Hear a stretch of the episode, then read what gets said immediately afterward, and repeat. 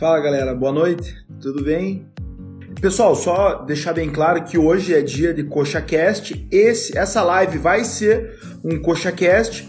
É, o Luiz Neto não tá bem, tá gripado, então a gente não pôde fazer CoxaCast dessa vez lá nos estúdios. O Garcia também tá de férias, tá viajando. Então eu faria o CoxaCast sozinho de qualquer forma, fazendo essa live lá no estúdio. Mas como o Luiz não tá se sentindo bem, então o CoxaCast, é, a live será feita hoje aqui do meu humilde lar, como foi feito na semana passada também a live, como vocês já estão acostumados. Temos, temos muita coisa para conversar, é, temos uma fase muito boa para destrinchar.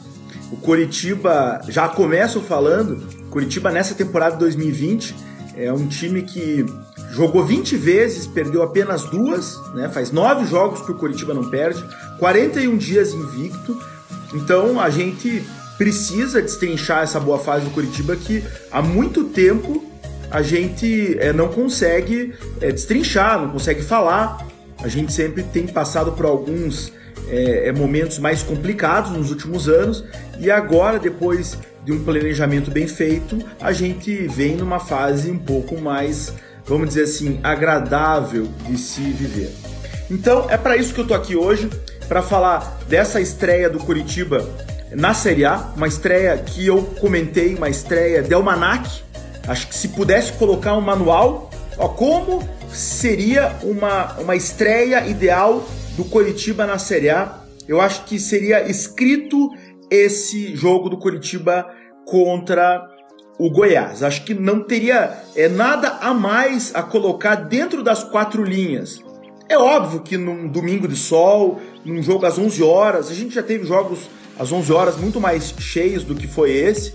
É óbvio que a gente espera sempre o estádio lotado. O Couto Pereira hoje comporta 40 mil é, pessoas e 500 e a gente tinha 18 mil, pouco mais de 18 mil pessoas. Então a gente espera, óbvio, fora dos gramados, um público um pouco maior. Então talvez isso não tenha sido perfeito, apesar de que eu acho que foi um bom público para o adversário que era e para o horário. Mas, sinceramente, dentro das quatro linhas, dentro daquilo que os jogadores, a comissão técnica, a diretoria pode nos oferecer, eu acho que foi uma estreia em alto estilo e eu não colocaria absolutamente nada a mais daquilo que a gente teve. Curitiba que estreou contra o Goiás numa vitória de 3 a 0, numa vitória que foi uma uma partida onde o Curitiba de fato poderia ter feito mais gols.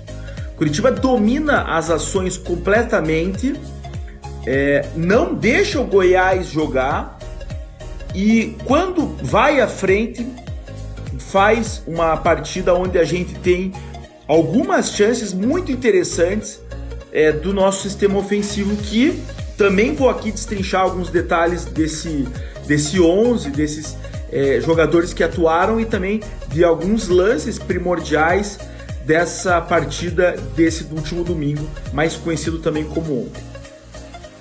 Curitiba ele volta à Série A é, numa necessidade muito clara e eu iniciei hoje as minhas postagens no Twitter falando sobre isso. Curitiba tem um objetivo muito claro. O Curitiba ele objetiva a permanência na Série A nas próximas duas, três, quatro, cinco temporadas. Por que, que isso é importante?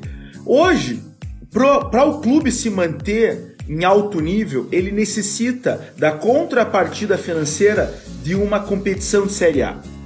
É, no ano passado, tendo uma folha salarial muito mais baixa do que era, do que é hoje, é, a gente demandava para manter o clube aberto, como o vice-presidente Glenn e o presidente Juarez fala, a gente demandava pelo menos 5 milhões de reais por mês, né?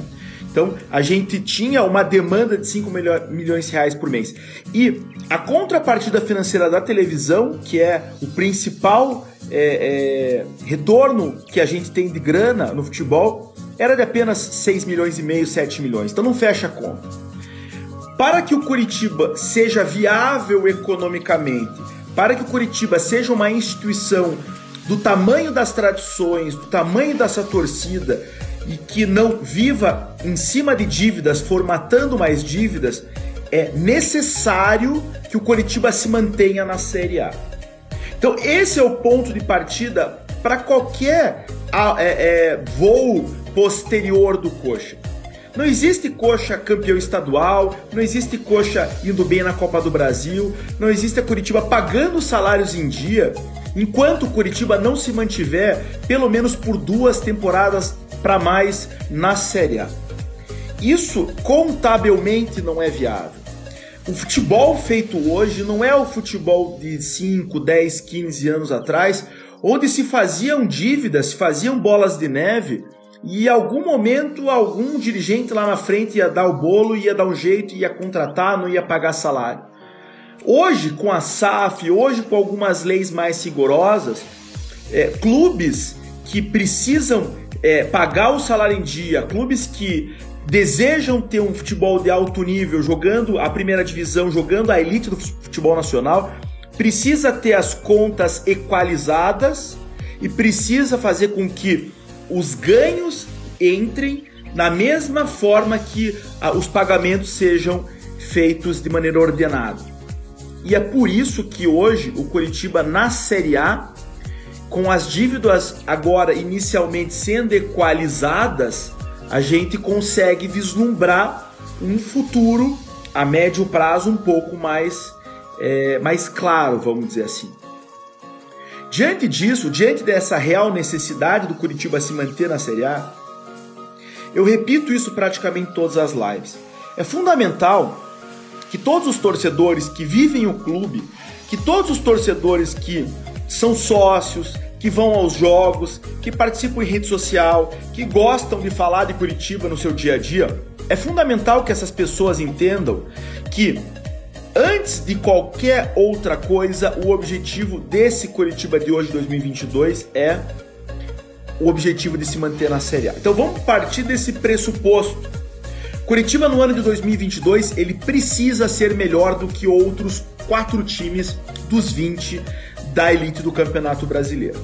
E, e desde o momento do acesso do ano passado, Desde o momento onde o Curitiba confirmou que jogaria a Série A, e inclusive esse era o objetivo primordial do ano passado, todas as ações da diretoria, todas as ações do departamento de futebol, todas as ações da instituição, ela vale muito no direcionamento da manutenção do Curitiba na elite nesse ano de 2022.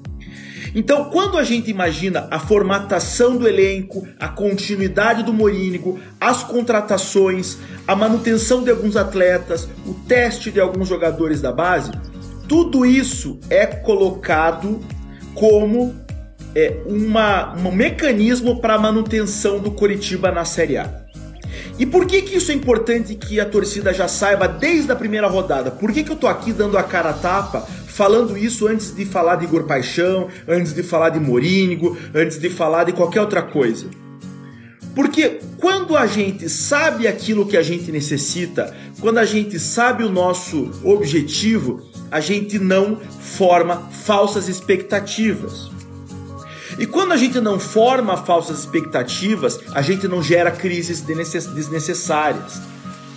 E quando a gente não cria crises desnecessárias, a gente tem maior chance de, de alcançar aquilo que a gente precisa. E não é aquilo que a gente quer, é aquilo que, como instituição, é aquilo que o Coritiba precisa.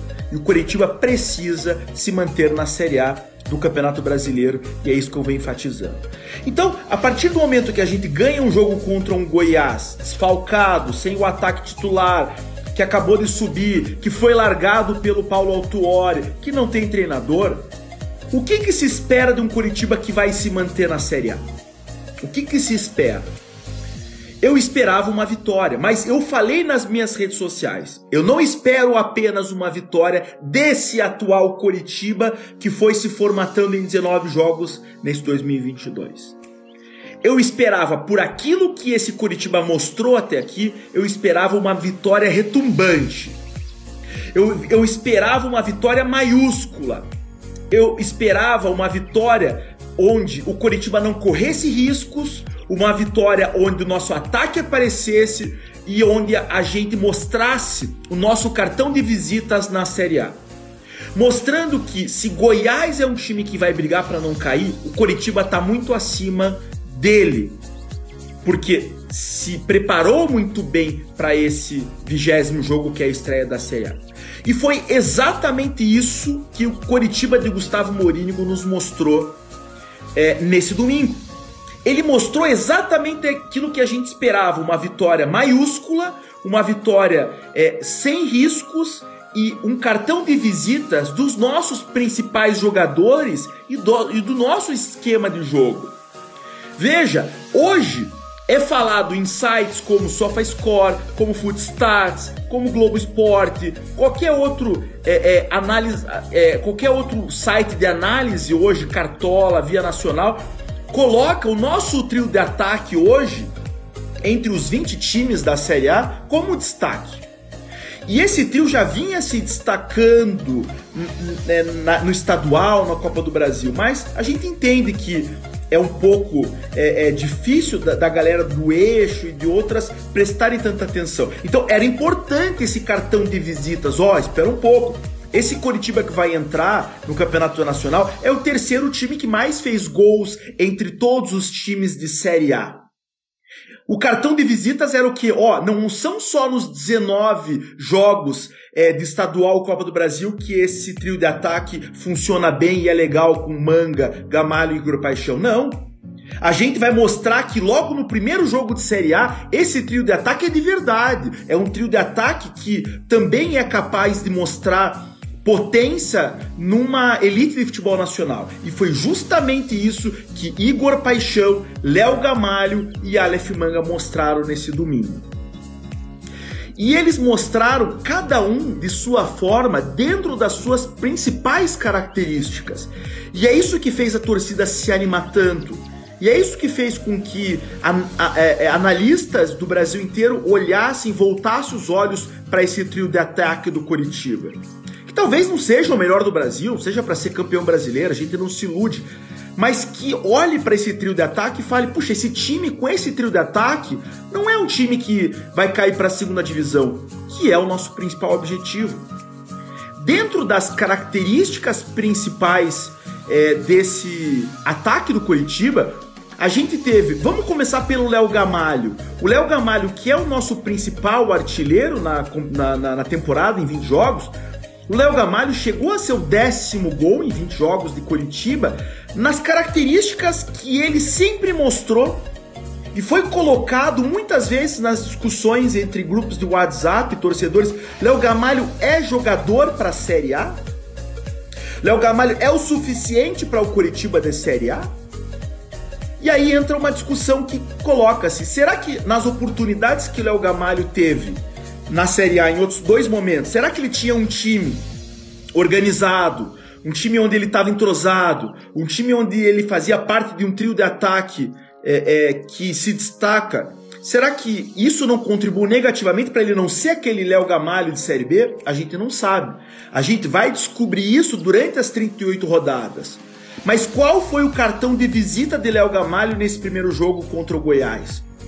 Aquilo que a gente conhece dele o bom posicionamento para ter duas oportunidades claríssimas de gol. A primeira, o Tadeu pegou no contrapé, num lance dificílimo, numa jogada extremamente habilidosa e incisiva do Igor Paixão. E no segundo, ele não deixou a bola é, é, passar.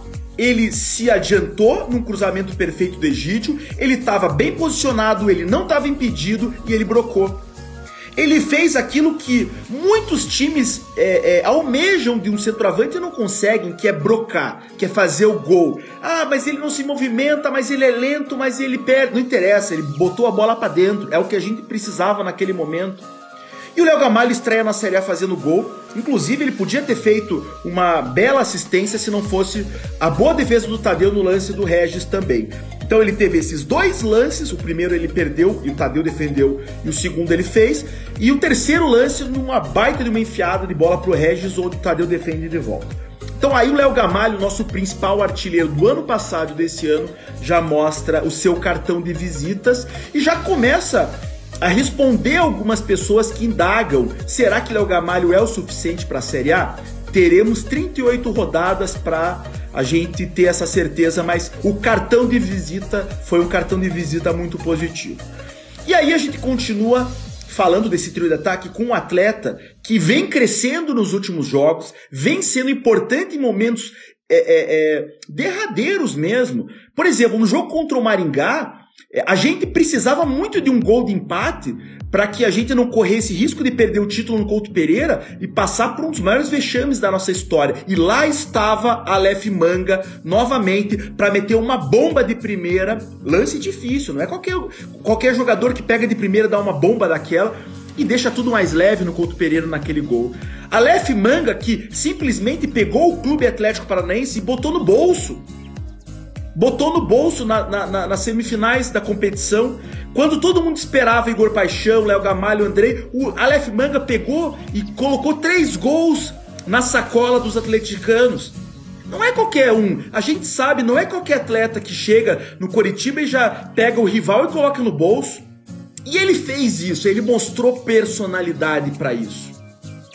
E aí, no momento onde a gente está iniciando a Série A, no momento onde tem uma torcida efusiva apoiando, esperando aquele, aquele Coritiba dos 19 jogos contra um Goiás fraco, quando sobra uma bola para ele, ele nem domina novamente. Isso é uma característica de, de Aleph Manga. Ele não precisa nem dominar a bola, ele pega de primeira e mete a bola na rede de novo. O que esses dois gols têm é, é, em comum que, que o gol contra o Maringá tem em comum com esse gol que a gente fez contra o Goiás? É um atleta que está preparado para aquele momento para finalizar bem. Ele não é o cara que tenta dominar, que tenta passar para outro pé. Ele pega de primeira e mete a bola na rede. E no momento crucial. É diferente de um atleta que pega a bola e faz o gol no, quando já está 3, 4, aquela festa, tudo. Beleza. Mas ele faz gols em momentos importantes. O Aleph Manga, ele pega um momento de 0 a 0 e quando sobra a bola, ele mete de primeira na rede. Olha a importância de ter um jogador como esse. Aliás, Aleph Manga, para quem não sabe, é mais alto que o Gamalho. Olha o porte físico desse atleta.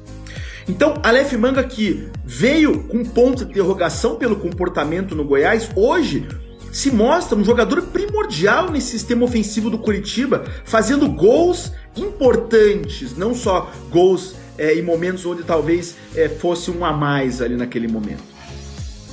E para finalizar a avaliação desse trio de ataque, eu não posso deixar de falar no nosso melhor atleta hoje do Coritiba em, é, é, é em resultado, vamos dizer assim, em, em números. É, ninguém tem números melhores que Igor Paixão hoje. O nosso nosso garoto da base, o nosso, a nossa maior joia hoje, junto com a Natanael. É, tem um levantamento que eu retuitei hoje no meu Twitter que mostra que dentre todos os jogadores, veja bem, eu tô colocando aqui Atlético Mineiro, eu tô colocando Palmeiras, eu tô colocando Corinthians, São Paulo, Fluminense, entre todos os times de Série A até o momento, presta atenção no que eu vou falar. O Igor Paixão hoje é o terceiro jogador com mais participações diretas em gols. Tá? Ele tem hoje sete gols e sete assistências na temporada. E por que, que eu falei no começo dessa análise do jogo, do trio ofensivo, que cada um dos atletas fizeram aquilo que mais fazem melhor? Porque o Igor Paixão, ele foi decisivo nesse jogo contra o Goiás, fazendo aquilo que ele é o melhor no time, que é dando assistência. O Igor Paixão, ele tem mais assistência que o Tony Anderson, que é o nosso meia. Ele tem mais assistências que o Regis, que é o nosso meia. Ele tem mais assistência que os nossos laterais, que tem assistências. O Egídio deu uma, inclusive. Aliás, o Egídio, o maior assistente desde 2006 entre os laterais da Série A. E já deu uma nesse jogo. E ele tem mais assistências que todos esses jogadores. Você vê como ele é participativo. E também é o vice-artilheiro do Curitiba junto com o Manga com 7 gols. Ou seja, 14 é, é, é, participações diretas dessa temporada, o terceiro atleta com mais participações entre todos os jogadores de Série A, sendo o melhor jogador, na minha opinião, e de muitos, o melhor jogador sub-23 hoje atuando na Série A do, do, do futebol brasileiro. Então veja, a gente tem hoje no Coritiba provavelmente a maior promessa sub-23 do, do, do, do, futebol nacional. E, o, e nesse jogo contra o Goiás, ele fez tudo aquilo que ele sabe fazer. Primeiro, ele fez uma jogada um contra um absurda, absurda, colocando o Léo Gamar na frente do gol. E aí, infelizmente, o Tadeu faz a defesa no contrapé muito difícil. Então, jogada clássica de Igor Paixão.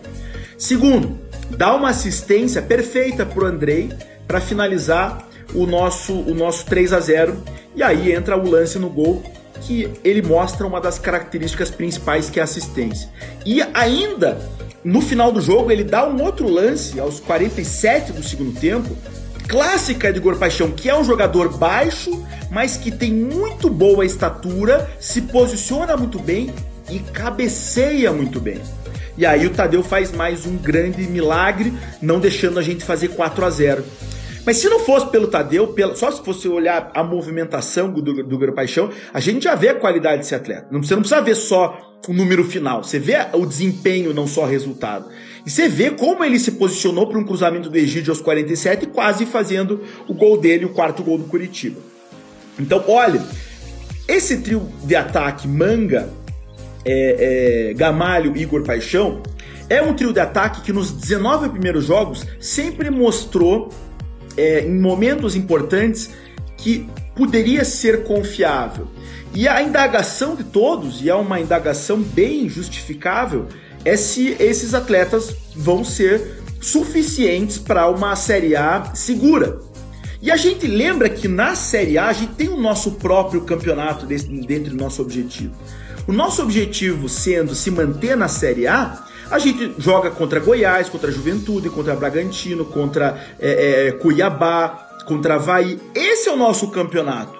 Esses são os jogos que a gente precisa se impor e ganhar. E quando a gente pega dentre esses times do nosso campeonato um time que não estava legal e estava desfalcado, a gente esperava o quê? A gente esperava uma grande atuação e uma vitória retumbante, que graças a Deus foi exatamente aquilo que a gente viu nessa partida, que do ponto de vista ofensivo, na minha opinião, não deixou nada a desejar. Eu acho que se não foi 4, 5, 6 a 0, foi mérito do nosso ex-goleiro da base, Tadeu. Bom, vamos passar agora para a próxima análise desse jogo. Graças a Deus, pontuando outras questões positivas, né, que não o nosso trio ofensivo, que é o nosso sistema defensivo. Muitas pessoas duvidam do nosso sistema defensivo, né? A gente tem é, alguns problemas defensivos para é, a gente entender e a gente ter pontos de atenção.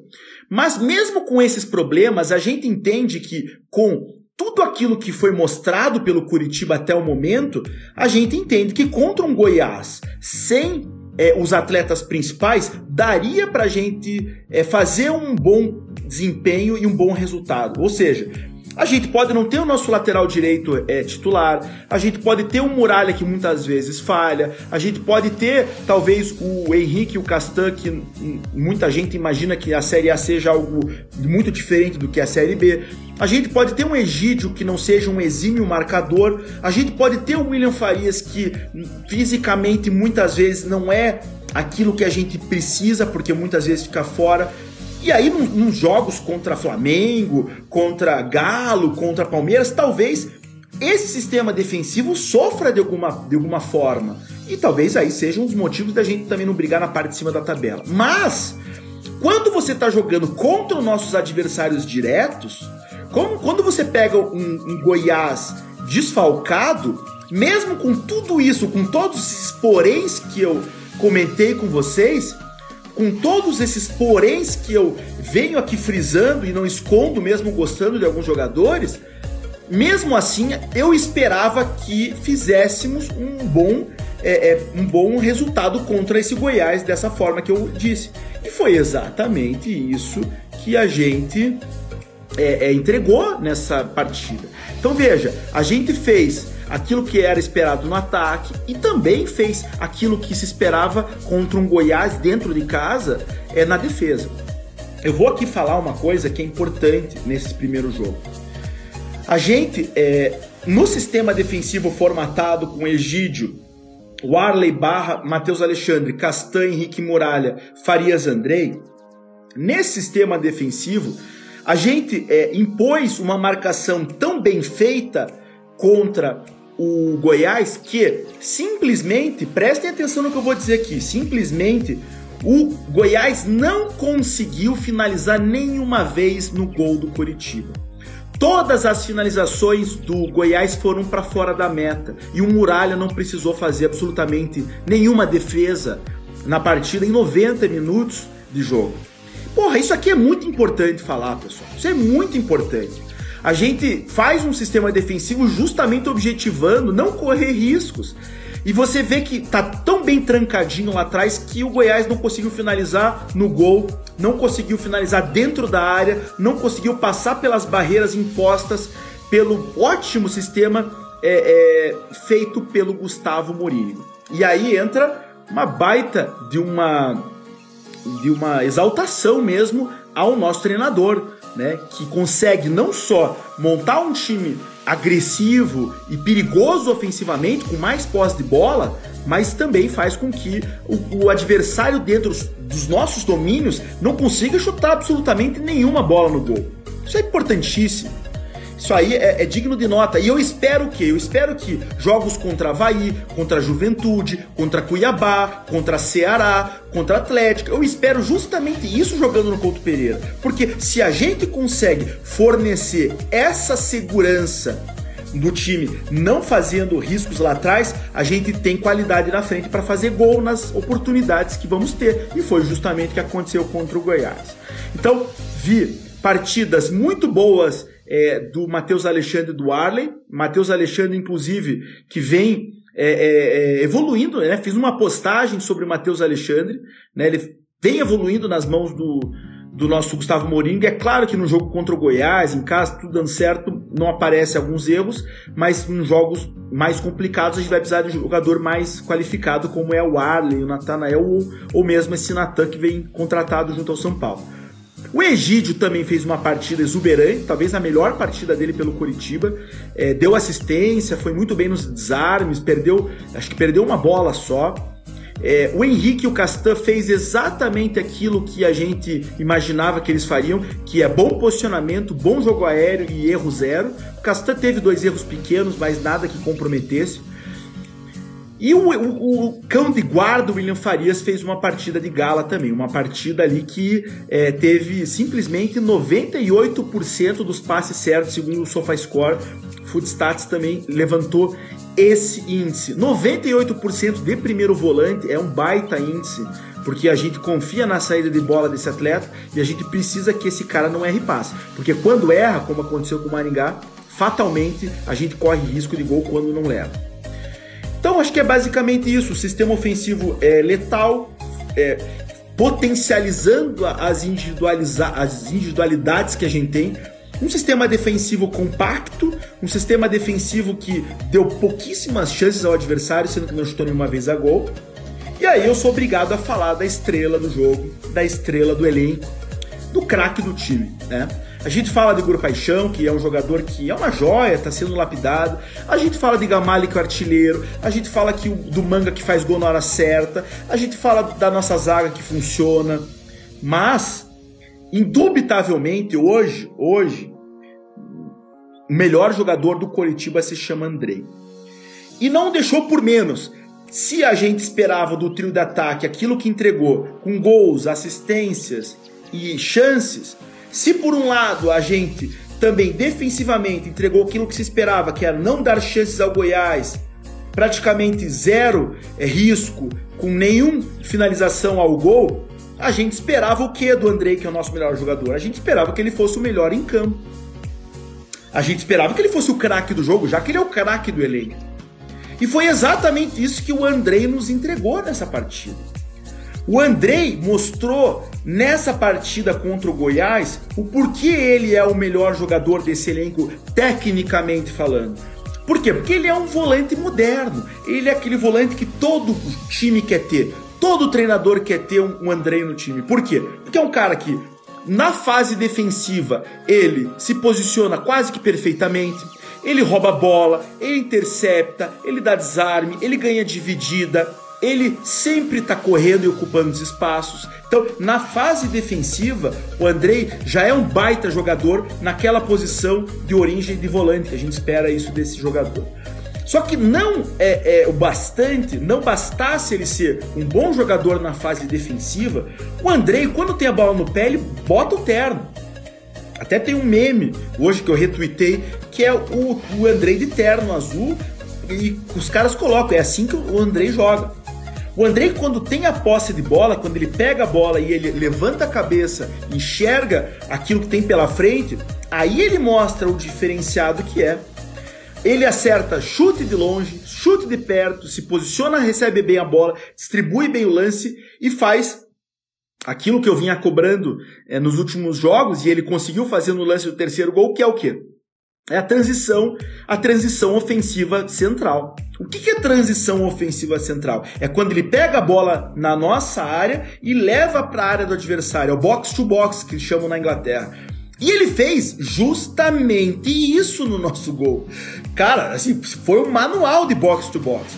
Ele roubou a bola, depois ele dá um drible na vaca, ele desarma novamente, ele leva para a intermediária adversária, ele abre pro Igor Paixão, só que ele não não bastasse ele abrir para o Igor Paixão para ele fazer a jogada de ponta, ele se posiciona num momento na intermediária para poder finalizar e o Igor Paixão com muita qualidade enxerga isso e manda para o Andrei finalizar de primeira num golaço. Aliás, prêmio para esse jogador no final do jogo. Por isso que eu falo, pô, se pudesse escrever assim o que seria perfeito para iniciar a Série A, a gente escreveria a história desse jogo. Porque o André, por ser o nosso melhor jogador, por ser o melhor em campo, ele merecia um gol desse quilate. Ele merecia um gol de primeira, chutando de fora, no canto, de peito do pé, é, recebendo a bola da nossa joia, Igor Paixão. Puxa, é, é, pô, vigésimo jogo na temporada e a gente teve, resumidamente, o nosso melhor jogo da temporada. O melhor, melhor jogo foi o jogo mais importante, que é a estreia nossa no Campeonato Brasileiro. Eu sempre venho falando, campeonato estadual é lucro. Eu, campeonato da Copa do Brasil é lucro, é lucro tudo isso. Os 19 jogos dessa temporada até chegar nesse início do Campeonato Brasileiro é lucro. É lucro tudo aquilo, é, na verdade, é feito para nos preparar como time e elenco para a Série A. E a gente tem esse primeiro jogo de Série A mostrando que essa preparação foi bem feita. Foi bem feita. Por isso que a gente chega na, na que a gente chama na, nas, na ponta dos cascos que a gente chama e a gente entrega para o torcedor, os 18 mil torcedores que estavam lá, a melhor atuação é, é, no ano. E não é aquela atuação desequilibrada onde você faz cinco gols e leva três, ou aquela atuação que você não corre risco, mas não faz gol e perde muito. É uma atuação equilibrada. Você joga na direita, joga na esquerda, defende bem, faz gol, tem oportunidade, o goleiro adversário é, faz milagre.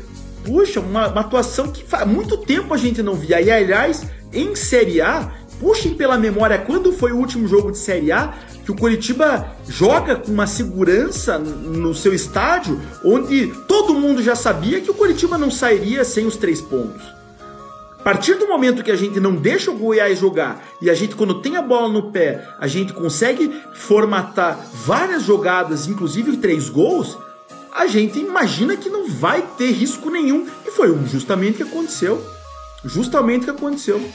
Então, é, é, se pudesse colocar, assim, lá no primeiro dia, né, no primeiro dia do ano, falar assim, cara, como que você quer a estreia do Coritiba na Série A?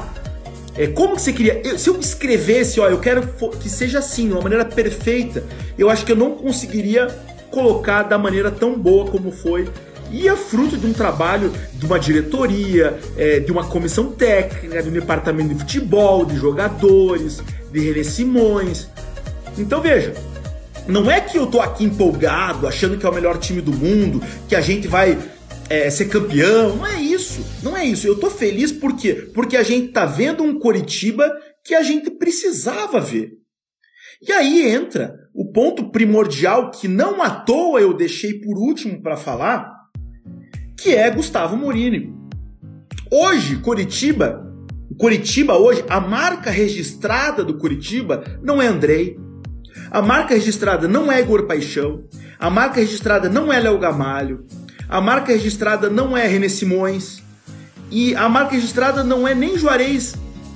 Hoje, o Curitiba é conhecido, hoje, o sobrenome do Curitiba se chama Gustavo Morínigo e Comissão Técnica.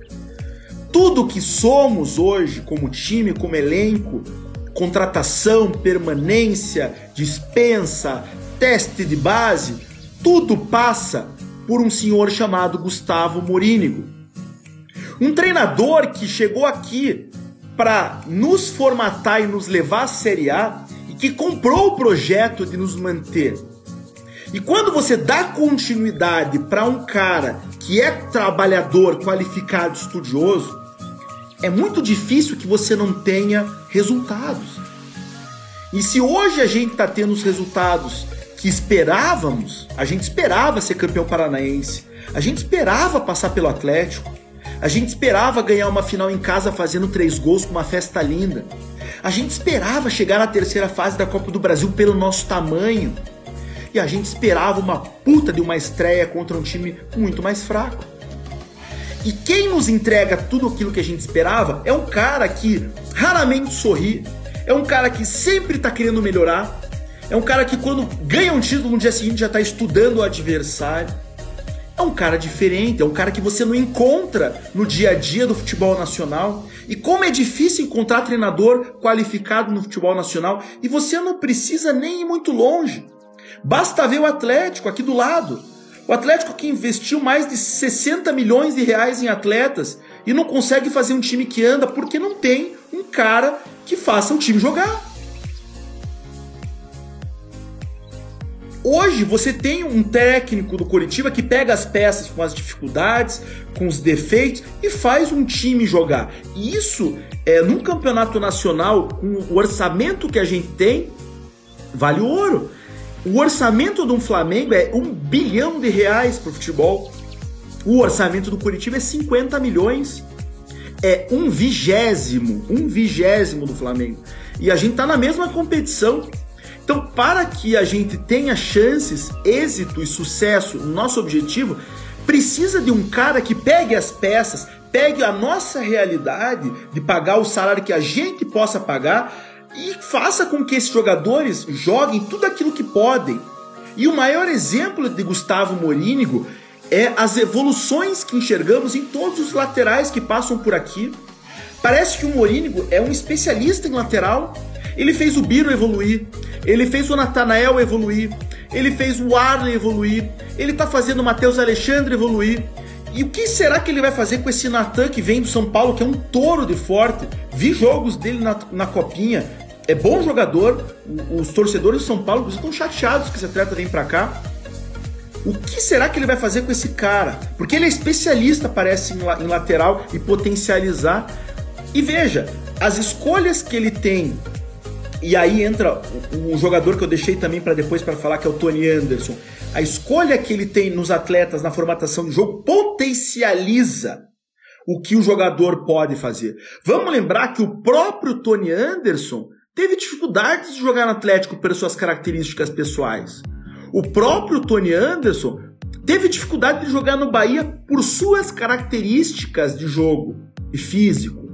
E o que, que o Gustavo Moringo faz? Ele pega o Tony Anderson, ele, ele coloca numa função dentro do meio-campo, onde ele tem uma, uma responsabilidade de usar o físico na fase defensiva, mas ele tem muita liberdade para poder desfilar o futebol técnico e força que ele tem, fazendo dribles, passes e até arremates a gol. E hoje, e olhem o que o Tony Anderson hoje joga em comparação com aquilo que vinha apresentando em outros times. Então, além de você ter uma forma de jogo, isso eu falava no ano passado, então é chovendo molhado esse ano além de você ter uma formatação de jogo, além de você ter um esquema tático, agora começa a apresentar variações. O que eu vejo desse Mourinho de 2022 que eu não vi em 21 é potencializar ainda mais os atletas e conseguir, com jogadores mais qualificados, entregar é, um futebol melhor, porque consegue fazer com que esses jogadores entreguem o máximo, como aqueles ruins do ano passado entregavam também. E aí entra quem? Vagninho. Lembra do Vagninho que aqui passou e nos ajudou muito e potencializado ao máximo? No, na bagunça do Cruzeiro não consegue jogar. Inclusive, o gol que ele perdeu na última partida do Cruzeiro contra o Bahia provavelmente foi o gol que deu a derrota para eles, porque se faz o gol ali mudava tudo. E aqui o Vagninho rendeu. Aqui o Vagninho conseguiu jogar. Então é isso que eu vejo desse, desse, desse Morínigo desse ano. Ele faz com que esses jogadores que já são bons sejam melhores ainda. O, o, os torcedores do Goiás é, que vêm acompanhando Curitiba, que conversam comigo ali nas redes sociais, no Twitter, falam assim: olha, Felipe, o Aleph Manga aqui rendia, era bom, mas esse Aleph Manga fatal, esse Aleph Manga leve, é, chutando, é, finalizando, fazendo gols importantes, a gente não via aqui no Goiás. O que, que acontece aí no Curitiba que o Aleph Manga tem sido tão importante, dono do clássico? Isso é Gustavo Morínigo. Isso é Gustavo Morínigo é, na, na, na, essência. É pegar um jogador que tem potencial e faz jogar. E se não joga, se não vai por bem, vai por mal. Aí o exemplo disso é o Regis, que vai penar, mas vai render na mão desse cara. Vocês não deem baixa do Regis, que ele vai render, ele vai ficar na reserva, ele vai brigar por posição e o Gustavo Mourinho vai fazer o Regis jogar também. Então hoje, o Coritiba, o Coritiba hoje, ele é o Coritiba de Gustavo Mourinho mais do que nunca. Se existiu São Paulo de Murici, existiu é, é, são Paulo de Telê, Palmeiras Cruzeiro do Luxemburgo. Hoje, por mais que a gente não, não, seja o mesmo, mesmo tamanho, a gente não ganhe títulos expressivos ainda, porque não está na nossa fase ainda disso, mas se daqui a 5 anos, 10 anos a gente voltar ao protagonismo em nível nacional que a gente vai ter, já teve, a gente vai olhar para trás nessa reestruturação e vai olhar assim, cara, Gustavo Morínigo é o nome dessa, dessa reestruturação. Porque é, eu acompanho muitos treinadores desse país e eu vejo que o nível é baixo e eu vejo que dificilmente com aquilo que a gente gasta, eu posso dizer quase que impossível a gente ter algum treinador diferente do Gustavo Morínigo para entregar tudo aquilo que ele entrega. O cara subiu a gente sem sustos da Série B, praticamente o elenco com 13, 14 jogadores, e com aquilo que ele está tendo hoje, ele consegue fazer com que o Curitiba entre na competição com muita confiança e, e, mostre que se a gente vai brigar na parte de baixo, vai ser um dos jogadores, é, ou vai ser um dos times que consegue fazer é, um futebol decente, não aquele futebol feio como a gente viu outrora. E aí, quem é o responsável por Gustavo Mourinho? É claro que a contratação dele foi importante, é claro que foi, mas quando a gente cai no estadual 2021, existia uma pressão interna para troca, como é clássico em todos os times, né? Você tem um vexame, o, pa, o pato, normalmente quem, quem paga é o treinador. E o saudoso Renato Folador bateu na mesa e falou: é minha promessa de campanha, eu acredito em Gustavo Morínigo e a gente vai continuar com esse treinador para a Série B. Então, se hoje o Coritiba está sendo o que é, a gente agradeça ao nosso saudoso presidente Renato Folador pelo insight, pelo caráter de ter seguido aquilo que ele prometeu na campanha e coincidência ou não, essa decisão e esse caráter e essa promessa de campanha é a maior contratação do Curitiba nos últimos três e se não nos últimos anos. Se ele veio, foi importante, com certeza, mas a, manu a escolha, a decisão da manutenção de Gustavo Morínigo em 2021 é a maior contratação, é a maior decisão que o Coritiba tomou nos últimos anos. Eu acho que de todas as análises que a gente faz aqui, jogador, treinador, tudo é uma ramificação. Ah, o Aleph Manga ele foi contratado porque foi analisado, o René Simões participou da, da reunião, o Gustavo Moringo potencializa. Ah, o Andrei estava escanteado lá no Vasco, contou no CoxaCast que queria ir para a Europa, o René Simões conversa, o, o Morínigo potencializa, ele entrega quem dá sustentação econômica, a diretoria. Tudo são ramificações, tudo são ramificações. Mas o ponto primordial de tudo isso é a decisão de Gustavo Morínigo ter se mantido pós-queda no estadual em 2021, graças à promessa e o caráter de campanha de, de Renato Folador. E ainda bem que a, a Juarez Machado, Glenn Steger conseguem é, manter esse padrão de, de projeto que a gente iniciou com o nosso saudoso Renato Falador. Então é impossível não falar de tudo isso nessa análise inicial é, de Série A que eu prometi que para vocês nesse CoxaCast especial é, Papo com Doc, né? Que vocês estão acostumados, que vocês gostam e, e a gente está aqui hoje para falar sobre esse início muito bom do Curitiba na Série A. Beleza, pessoal? Bom, papo sério agora. Não falei muito sobre o Muralha porque prometi em alguns grupos de WhatsApp. E aqui eu vou mandar um abraço para alguns grupos de WhatsApp que eu participo. É, e vou sempre citar algumas pessoas que estão com a gente direto nesses grupos, estão aqui nas lives. São pessoas que nos ajudam, inclusive, a pautar essas análises e esses comentários, opiniões e informações. São pessoas que são doentes pelo Curitiba, que vivenciam o Curitiba conosco. Vamos começar então pelo 09, né, nossos apoiadores, na figura do Marco Antônio. Vamos falar também da República do Curitiba, na, na figura do Caio, do Sagaz. Vamos falar da, do Coxa da Deprê, da figura do Glauco, do Murilo, é, do Thiago Cordeiro, do Samuels, do nosso Chico querido. A gente tem que falar também do Democrate Coxas, na figura do Jack Maringá. Do Bros na figura do nosso querido Paulo Beraldo. A gente sempre manda um abraço também é, é, pessoal do Curitiba Cultural, na figura do Juninho, do Na Base Coxa é, do, do, Bruno, né, que é o idealizador do Gamalizado, nossos amigos. Ah, do Curitiba Eternamente, na, na figura do Jeanzinho, nosso querido Jean, que pagou a promessa de andando, é, velha guarda da Império. Então, assim, são vários grupos que a gente participa e pauta, e eu faço questão aqui de, de mandar um abraço, de agradecer. E o abraço clássico do Chagache, do Água Verde, que faz parte de tudo isso. E, e, já falando de Chagás, a gente fala também daquilo que eu gostaria de, de falar nessa live, que é sobre muralha. Pessoal, preste bem atenção no que eu vou falar agora.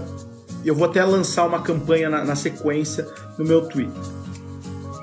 Todo mundo sabe, e a gente viu no Couto Pereira no domingo, é, a insatisfação que alguns torcedores com razão têm com o nosso goleiro Muralha. Muralha falhou em alguns momentos nessa temporada, em outras.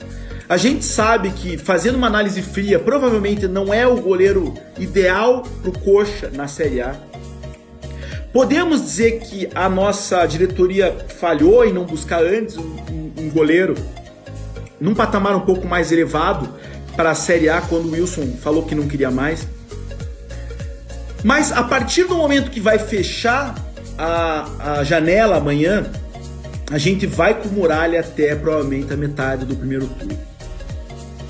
E a partir do momento que temos o nosso goleiro titular chamado Alex Muralha, obrigatoriamente, porque não podemos mais fazer contratações, eu lanço uma campanha para que a gente apoie incondicionalmente o Muralha, a não ser que ele, infelizmente, é, cometa erros graves, que não é o que tem acontecido. Vamos fazer uma trégua, pessoal.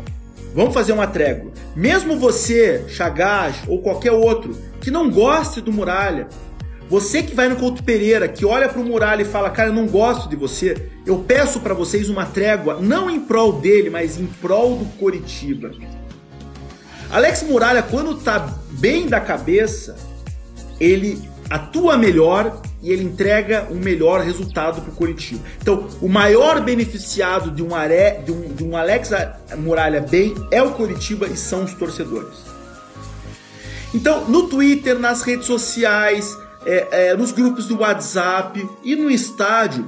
Vamos dar uma trégua, vamos apoiar incondicionalmente o nosso Alex Muralha. Por quê? Porque a gente só tem a ganhar com isso. E é claro, se a gente aí futuramente, numa próxima janela, tiver a oportunidade de contratar um outro goleiro melhor, vamos fazer isso, vamos contratar, óbvio. Eu não tô pedindo pra você gostar dele, não tô pedindo pra você achar que ele é o goleiro ideal. Eu não acho também. Mas vamos ser inteligentes. Vamos ser inteligentes. Eu não consigo imaginar que se a gente ficar chincalhando o cara, eu não consigo imaginar que ele vai render melhor e isso vai fazer bem pro Curitiba. Então, eu peço, se vocês não concordarem, não tem problema. É uma ideia minha. não é da Rede Coxa, inclusive é minha, é que a gente apoia incondicionalmente esse goleiro até a gente ter uma nova janela, já que não vai vir nenhum atleta diferente para a posição nessa janela. Eu não faço isso por ele, eu não faço isso por mim, eu faço isso pelo Curitiba. Eu faço isso porque eu quero um goleiro que tenha a cabeça é mais tranquila possível para nos defender. É isso. É isso. Não, não é, puxa, mas ele é um cara legal, ele é um cara bom, eu não tô nem aí para isso. Sinceramente, eu não quero saber se ele é um cara legal, se é um filho da puta, não quero saber. Eu tô falando que isso provavelmente vai fazer bem pro Curitiba, para nós. A gente tendo um goleiro que tá se sentindo bem com a torcida, como muitos atletas estão, como Andrei, como Aleph Manga, como Paixão, provavelmente ele vai render melhor e aí, quando chegar perto da janela, a gente, claro, vai cobrar a diretoria para uma contratação de maior qualidade. Mas não faz sentido na minha cabeça a gente ficar 17 rodadas xingando esse cara porque ele demora um segundo a mais na reposição, vaiando ele no estádio ou chincalhando na rede social. Isso, isso para mim não, não, não, faz sentido. E como o Ike falou aqui, a instituição está acima de tudo e de todos. A instituição está acima do próprio Muralha e a instituição está acima daquilo que eu acho que o Muralha é ou não. O Coxa está acima disso. Então, fica aí a minha sugestão, meio pistola, é, daquilo que a gente vai lidar, porque é o nosso goleiro e infelizmente ou felizmente vai ser aquilo que a gente vai ter aí para as próximas rodadas. Beleza? É isso, pessoal. Estamos chegando ao final dessa live aí. É, falta sete minutos para a gente finalizar uma hora de, de live. É, não vou pedir para vocês gostarem do Muralha, vocês podem falar o que vocês quiserem, a vida de vocês. É uma sugestão apenas em prol do nosso amado Coritiba. Bom, nesse finalzinho, prospectar esse jogo contra o Santos. É claro que a torcida e eu é, estamos todos confiantes com aquilo que a gente tem visto do Coritiba, do Gustavo Morínigo, do trio de ataque, da defesa.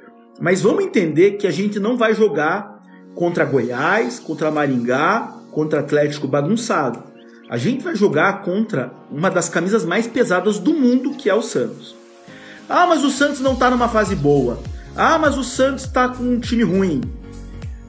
É a mesma coisa quando a gente estava um pouco bagunçado e vinha um time do interior jogar contra a gente aqui. A nossa camisa pesa, a nossa história entra em campo sim, e a gente tem que jogar com a máxima seriedade, empenho e concentração para que a gente ganhe e pontue do Santos nesse primeiro jogo lá na Vila Belmiro. E aí, posteriormente, na Copa do Brasil, a gente abra vantagem no confronto que depois vai ser finalizado lá na Vila Belmiro. Curitiba tem que estar tá concentrado atrás nesse sistema, como jogou na Baixada, muito bem fechado, mas se impondo em momentos onde tem posse de bola. E primordialmente, o Curitiba vai precisar ser muito letal na frente nas oportunidades que teremos de gol. Então, é, esse é o Curitiba que eu espero. Não espero o bundão ali atrás, é, esperando, sem atacar, mas também não espero um Curitiba louco, jogando como é, jogando contra um time que não tem a estatura que tem o Santos Futebol Clube. Vamos respeitar o Santos. Vamos respeitar o Santos. Vamos jogar? Vamos. A fase nossa é melhor? É melhor. Talvez tenhamos até um time melhor que o Santos hoje. Mas jogando na Vila Belmiro, tem que tomar cuidado e tem que respeitar muito. E mesmo que a gente não tenha sucesso, tenhamos calma e tenhamos entendimento da condição que nós temos hoje. Não vamos criar crises desnecessárias. O Curitiba vai pegar um Santos necessitado de pontuar lá na Vila Belmiro. E não vai ser estranho se o Curitiba perder desse jogo contra o Santos lá no Campeonato Nacional. E aí, quarta-feira, na sequência, é o jogo no Couto Pereira da Copa do Brasil. Então, se a gente, porventura, não tiver uma, uma, uma um resultado bom, vamos com calma, vamos entender, vamos assimilar o golpe para que a gente aí no Couto Pereira dê o troco, mostre quem é que manda no Couto Pereira também. Agora, o que não pode é o Curitiba ter um insucesso no domingo e a gente achar que era time para ganhar de todo mundo e criar uma crise desnecessária. Vamos lembrar que o Curitiba, em 20 jogos na temporada, perdeu dois apenas. Então o Curitiba hoje tem mais 73% de aproveitamento. Então não é nenhum absurdo o Curitiba perder do Santos lá. E se acontecer isso, calma. Se acontecer isso, respira. Se acontecer isso, confia, confia no Gustavo Morínigo e confia no Curitiba no Couto Pereira na Copa do Brasil, que é o jogo mais importante, porque muitos times que vão estar na nossa condição ali de 11 para baixo vão perder do Santos lá na Vila Belmiro. Então não é nenhum absurdo a gente perder lá.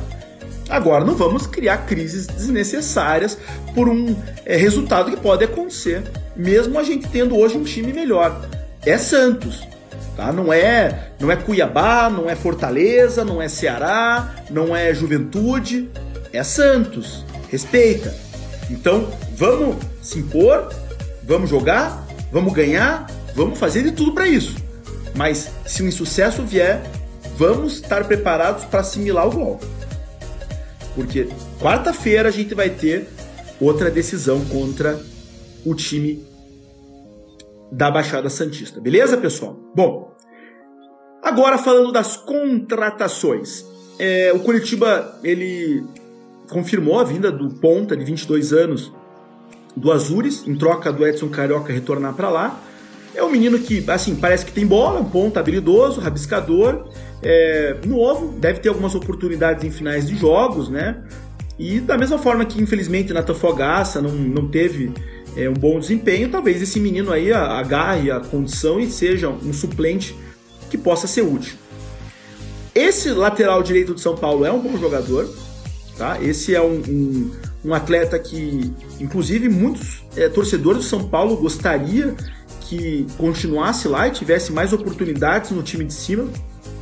Lembrando que o Natanael ainda está lesionado, o Arley a gente não sabe, mas aparentemente é um mês de, um mês de, de lesão, se for uma lesão muscular mais séria, e a gente só tem Matheus Alexandre e Guilhermo é, ali improvisado. Então, se chega um cara de 19 anos do São Paulo com gana, com força, como ele é, é um, contratação legal. João Vitor da base voltou, provavelmente fica. Vai estar tá sendo analisado, mas a janela vai fechar e eu acho que ele vai ficar, então é outra, é outra opção. E Matheus Salles indo para o Goiás, né? Matheus Salles que tinha salário acima de 100 mil reais, reserva, machucava. Não acho que seja esse bagre como muitos pintam, acho que até como reserva de primeiro volante do Farias, eu acho até que poderia ser útil, mas não concordo com o salário que ganha.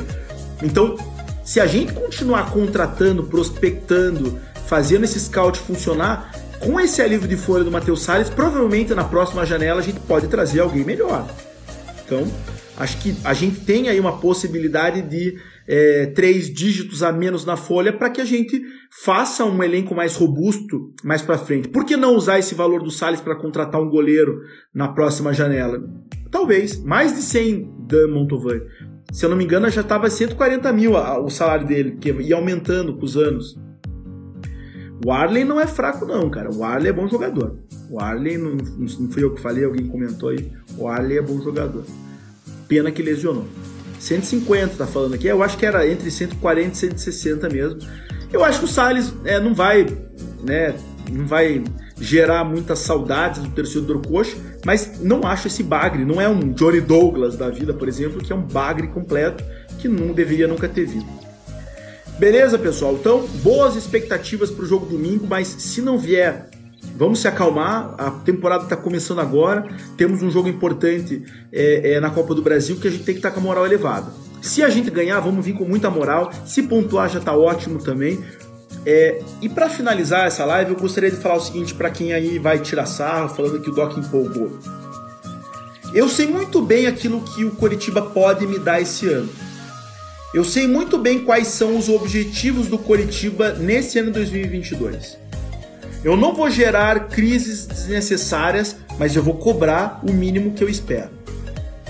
Sempre quando tiver atuações abaixo do que eu espero e resultados ruins para a instituição, eu vou vir aqui pistola e eu vou vir aqui criticar, seja quem for, for. Eu não sou chapa branca, eu não sou amigo de dirigente, eu não me relaciono com jogadores e eu tô aqui para falar, para representar a torcida do Curitiba. Agora, se o Curitiba estiver bem, eu sou torcedor do Curitiba. Eu amo esse clube. E ninguém vai falar mais é, bem do Curitiba como eu, como torcedor. Dificilmente você vai ver alguém da imprensa exaltando tanto Coritiba quanto o Doc vai exaltar quando merece. Eu não tô aqui para puxar saco de ninguém, eu não tô aqui para puxar o tapete de ninguém. Mas eu tô aqui para representar uma torcida gigante de um futebol de elite. Eu me sinto muito responsável por aquilo que eu falo aqui e eu escrevo no meu Twitter. E dentro dessa minha responsabilidade, eu sempre vou representar os ideais do torcedor curitibano. Eu sempre vou ter vergonha na cara para criticar quem tem que criticar e exaltar quem tem que exaltar. Então, antes que venham falar o Doc tá empolgado, o Doc tá puxando o saco de diretoria, eu sou torcedor do Curitiba Futebol Clube. E quando o Curitiba estiver bem, eu vou ser o primeiro a exaltar. Um grande abraço a todos e até a próxima, pessoal.